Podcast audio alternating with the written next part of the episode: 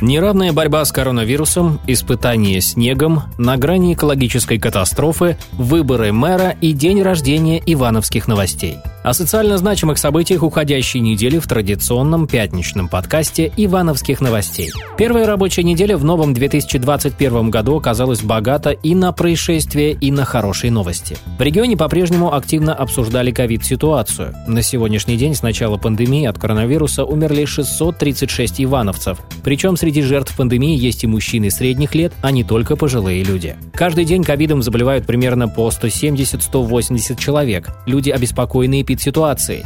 В регионе стали формировать списки из жителей, желающих сделать прививку от коронавируса. Заявки принимают в поликлиниках по месту жительства центр внимания в очередной раз попал новый инфекционный госпиталь, который строят для оказания помощи ковид-больным. Его планировали сдать к 31 декабря, пока так и не открыли. Причем этот срок может еще сдвинуться по причине недавно произошедшего на объекте пожара. На Ивановский регион обрушился снегопад. Коммунальщики, несмотря на их отчеты о тоннах вывезенного за город снега, снова стали объектом критики прозвучало осуждение из уст представителей МВД.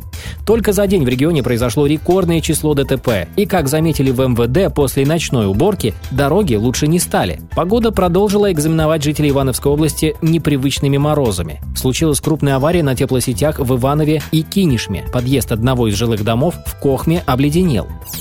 Мороз обнажил и проблемы общественного транспорта. Мерзнувшие на остановках жители одного из населенных пунктов пообещали перекрыть федеральную трассу, если ситуация не изменится. Только после этих угроз местные власти взялись за решение проблемы. Страшные события разворачивались в небольшом городе Заволжск. Жители городка бьют тревогу и во все колокола в надзорные органы социальные сети. По утрам пелена едкого дыма окутывает их жилище и окрестности рядом с тлеющей свалкой на полигоне ТБО. Задымление на полигоне зафиксировали еще 8 января. В этот же день сотрудники местной администрации выехали на место прибыл пожарный расчет. Свалку проливали, засыпали грунтом. В соцсетях появилась информация о закрытии дошкольных образовательных учреждений города Заволжска из-за задымления и что детей выводят из детских садов. Ситуацию взял на контроль Росприроднадзор. Важное политическое событие. Стартовал конкурс по отбору кандидатур на должность главы города Иваново. Документы для участия в этом конкурсе подали семь кандидатов последний день приема документы принес действующий глава города Владимир Шарыпов. Конкурсная комиссия работает за закрытыми для СМИ дверями. Но известно, что ивановский губернатор Станислав Воскресенский встретился с действующим мэром и поддержал его кандидатуру на пост градоначальника. К слову, именно губернатор назначает половину членов конкурсной комиссии. В поле зрения общественности попал и другой известный политик, бывший ивановский губернатор Михаил Мень. Он проходит подозреваемым по делу о хищении 700 миллионов рублей.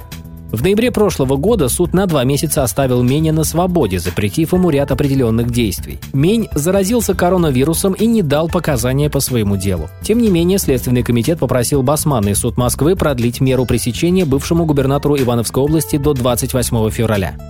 Из других новостей. В свой первый юбилей, один год, отметило сетевое издание «Ивановские новости».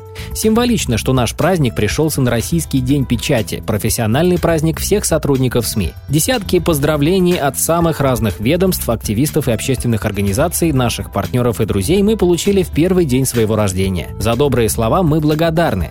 Напутствие и предложения мы услышали и приняли к исполнению. Отдельно хотим отметить наших читателей. У этих людей определенно хороший вкус. А потому специально для самых активных подписчиков сообщества в социальной сети ВКонтакте в свой первый день рождения «Ивановские новости» дарят подарки. Подробности в нашей группе ВКонтакте. Участвуйте, получайте призы, оставайтесь с нами, чтобы быть в курсе самых актуальных новостей.